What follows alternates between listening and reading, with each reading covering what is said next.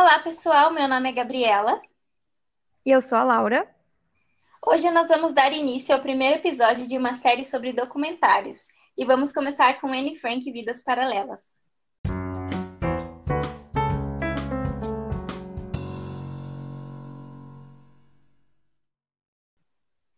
Ele estreou na Itália em 2019 e foi disponibilizado em 2020 na Netflix. Tem 1 hora e 35 minutos e foi dirigido por Ana Migoto e Sabina Fedeli. Para quem não conhece, Anne Frank foi uma vítima do Holocausto que morreu aos 15 anos no campo de concentração de Bergen-Belsen, na Alemanha. Ela e sua família passaram dois anos escondidos em um esconderijo que ficou conhecido como Anexo Secreto, em Amsterdã e ela dedicou boa parte desse período à escrita de um diário que ficou mundialmente conhecido após a sua morte em 1945. Então, a proposta do documentário é traçar um paralelo entre a vida da Anne e a mais cinco mulheres, que, ao contrário dela, sobreviveram aos horrores do nazismo.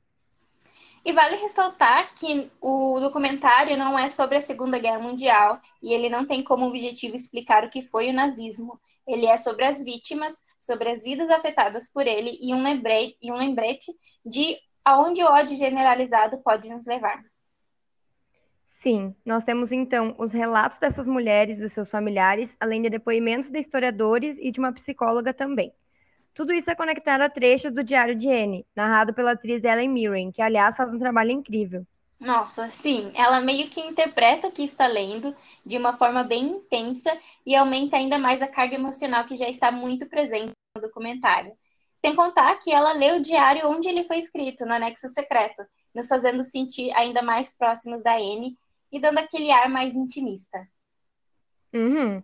O documentário faz bem esse trabalho de nos conectar com a Anne, quando ela lê, por exemplo, trechos sobre o cotidiano dela, os dilemas da adolescência, os pequenos problemas familiares e até mesmo a primeira paixão dela, o primeiro beijo, tudo isso. Tem um grande apelo ao público mais jovem, né? É uma forma de aproximar eles para poder, acho que, conscientizá-los, mostrando o lado mais humano de tudo isso, mostrando como a Anne era uma garota normal, como nós, e como as outras vítimas também eram. Exato. Falando nelas, os depoimentos são bem emocionantes, tanto os delas quanto dos familiares. Elas comentam sobre como viviam antes de serem levadas aos campos, como foram suas vidas lá e como foi tudo depois. Falam inclusive sobre o número de identificação que receberam ao chegarem nos campos, as tatuagens que marcarão para sempre a época em que deixaram de ter um nome e passaram a ser só um número. Os depoimentos realmente nos tocam muito, nos mostram do que o ser humano é capaz. Só que, além de alertar sobre os perigos de permitir que o, ódio, que o discurso de ódio se alastre, eu acho que Vidas Paralelas nos dá aquele toque de esperança. Talvez seja meio que um documentário sobre isso, em partes. Nós vemos tudo que as vítimas passaram, todo o horror que sobreviveram, e aí as vemos com uma família sorrindo e ainda na luta por um mundo melhor. Tem até uma coisa que uma das vítimas fala que ilustra bem isso.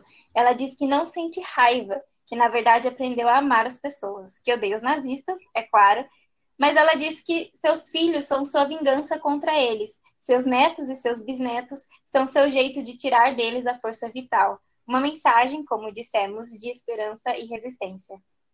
Ai, é muito tocante mesmo, né? É mostrado alguns vídeos e imagens dos campos na época e da N também, de forma que fique ainda mais comovente, sem que seja muito forte mas é bom manter sempre um lencinho por perto. Acho que ele pode ser bem necessário. Para mim foi um pouco. Bom, intercalado com todos esses depoimentos, algumas informações históricas e tudo mais, nós acompanhamos a trajetória de uma garota chamada Caterina.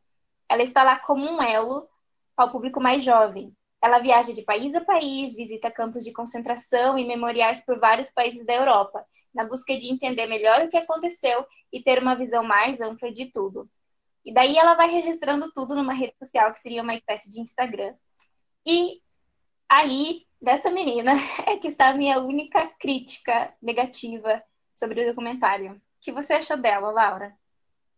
Ai, sinceramente, eu achei a presença dela ali meio sem propósito, sabe? Ela parece quebrar um pouco a linha que o documentário segue.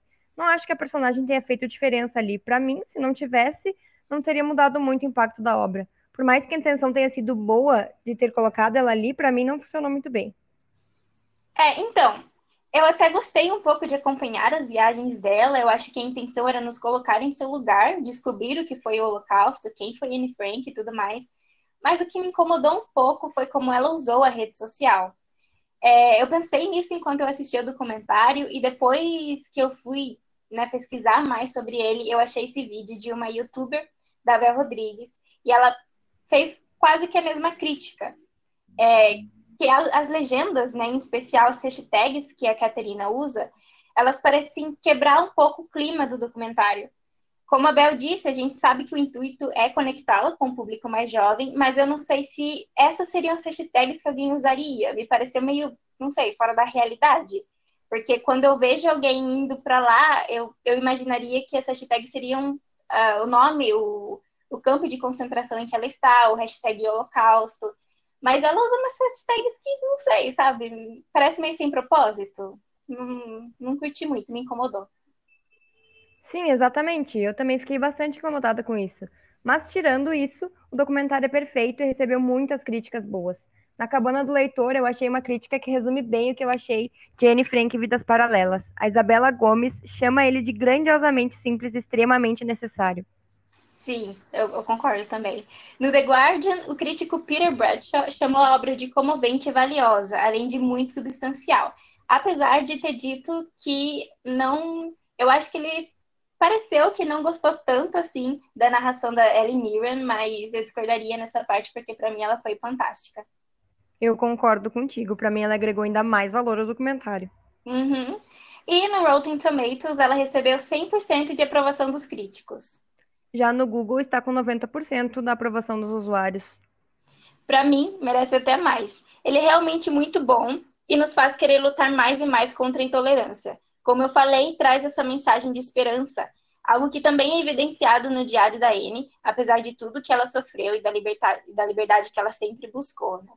E, e, me lembrou, batendo nessa tecla do, da esperança, me lembrou uma, um trecho de Jogos Vorazes, né? uma coisa que o, o presidente Snow fala, que é a esperança é a única coisa mais forte que o medo.